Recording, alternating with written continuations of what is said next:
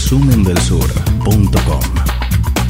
Bueno, ¿qué es lo que se está jugando Chile? Esa es la pregunta que todos nos hacemos. ¿Por qué es importante eh, el plebiscito constitucional eh, que, se va, mm, que se va a votar mañana? Eh, bueno, es importante porque primero, por primera vez en mucho tiempo, las movilizaciones populares, las masivas movilizaciones populares en Chile han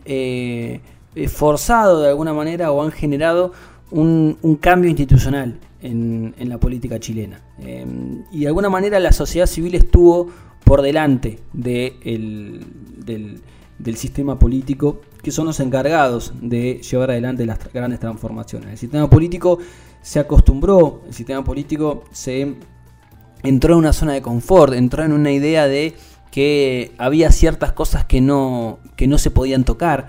em, que la institucionalidad que dejó la dictadura de Pinochet, por más eh, diferencias que inclusive las fuerzas progresistas pueden tener, eh, no había que tocar, que no había que tocar el sistema de educación privado, el sistema de salud privado, que no había que modificar el sistema de capitalización privada de las jubilaciones, que es una estafa para los eh, jubilados y pensionados de Chile, em, que solamente el crecimiento macroeconómico y la estabilidad que ese modelo desarrolló eh, alcanzaba para tener una nación próspera. Y bueno, evidentemente eso, eso no, no, podía durar para siempre, porque esto fue sostenido y fue defendido con uñas y dientes no solamente por los gobiernos de derecha, sino por los sectores progresistas, la, los gobiernos de la concertación, eh, lo que después fue la nueva mayoría con eh, Michelle Bachelet y el Partido Comunista.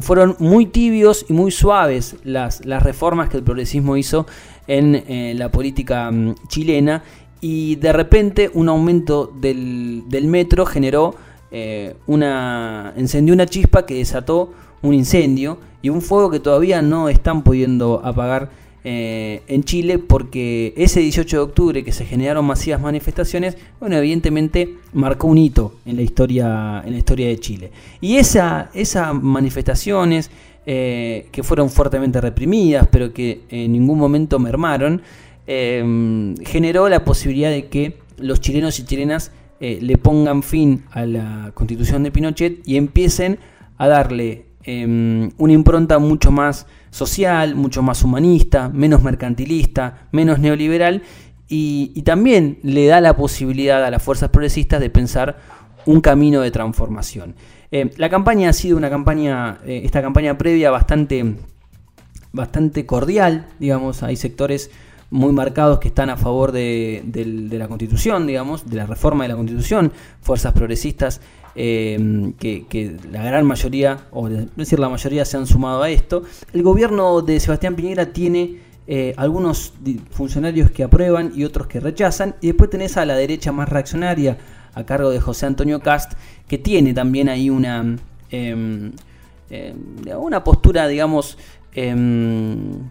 si se quiere, eh, mucho más autoritaria y demonizante de los sectores progresistas de izquierda que se están movilizando. hay que ver cuánta, cuánto caudal electoral tiene esa, esa propuesta. Las encuestas hablan de un 72, 73, 71, 70% de apoyo y están todas las miradas puestas en el nivel de participación. El nivel de participación es importante porque Chile no tiene eh, una cultura de participación electoral. Generalmente las la, las, las, elecciones no tienen mayor, eh, mayor participación del 50%, 40, 41, 38, depende, em, pero no hay, al no ser voto obligatorio, no hay, eh, no hay mucha participación. Pero acá hay dos, dos, segmentos de la sociedad que pueden cambiar esa, esa tradición. Uno, el sector, las grandes periferias, ¿sí? las periferias del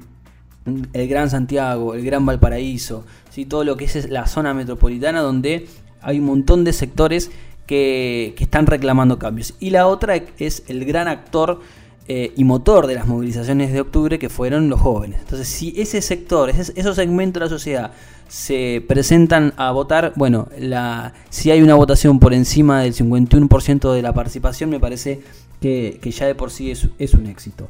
La otra discusión o lo otro que se va a votar es cuál va a ser la metodología. Si una convención constituyente eh,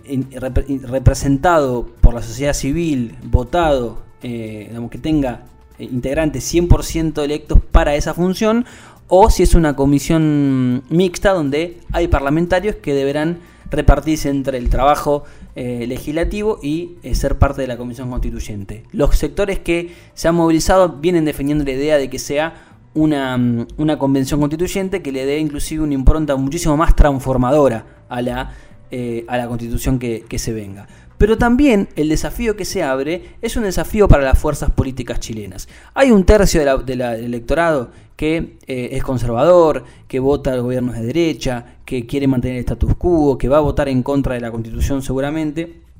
de la reforma de la constitución. Eh, y después hay un, gran electorado disperso que eh, está disconforme. Y el desafío que tienen las fuerzas progresistas, que gracias a la movilización popular, pueden empezar a pensar un proyecto que canalice estos cambios que van a venir en la Constitución en un proyecto político, programático, estratégico, bueno, es un desafío enorme el que tiene una oportunidad histórica que tienen las fuerzas progresistas. Hoy el escenario está disperso, hoy el escenario está eh, dividido. Está por un lado los viejos partidos de la, de la nueva mayoría, el Partido Socialista, la democracia cristiana, em, bueno, diferentes espacios eh, tradicionales y después tenés eh, el Frente Amplio, Convergencia, Convergencia Progresista, em, bueno, diferentes, diferentes grupos que han salido Em, que han tenido posturas más, más progresistas o más de izquierda de lo que fuera la nueva mayoría, em, el Partido Comunista, por supuesto, que también está en, un espacio común y que tiene justamente a Daniel de la persona que em, vamos a entrevistar eh, en un rato, eh, como un candidato eh, potable. Si las fuerzas progresistas logran construir una unidad de que vaya desde la democracia cristiana, pasando por el socialismo, el comunismo, eh, el Frente Amplio, Convergencia Progresista, etcétera, bueno, hay muchas chances de que esa, ese caudal de votos que se, expresa, que se va a expresar en las urnas mañana para aprobar la Constitución elija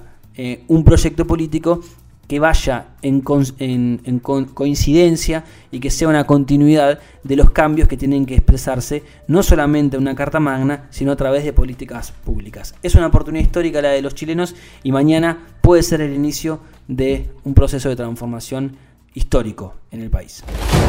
Guerra comercial, cambio climático, desarrollo sustentable, todos los temas de la agenda global en resumen del sur de 11 a 13 por 0223. Radio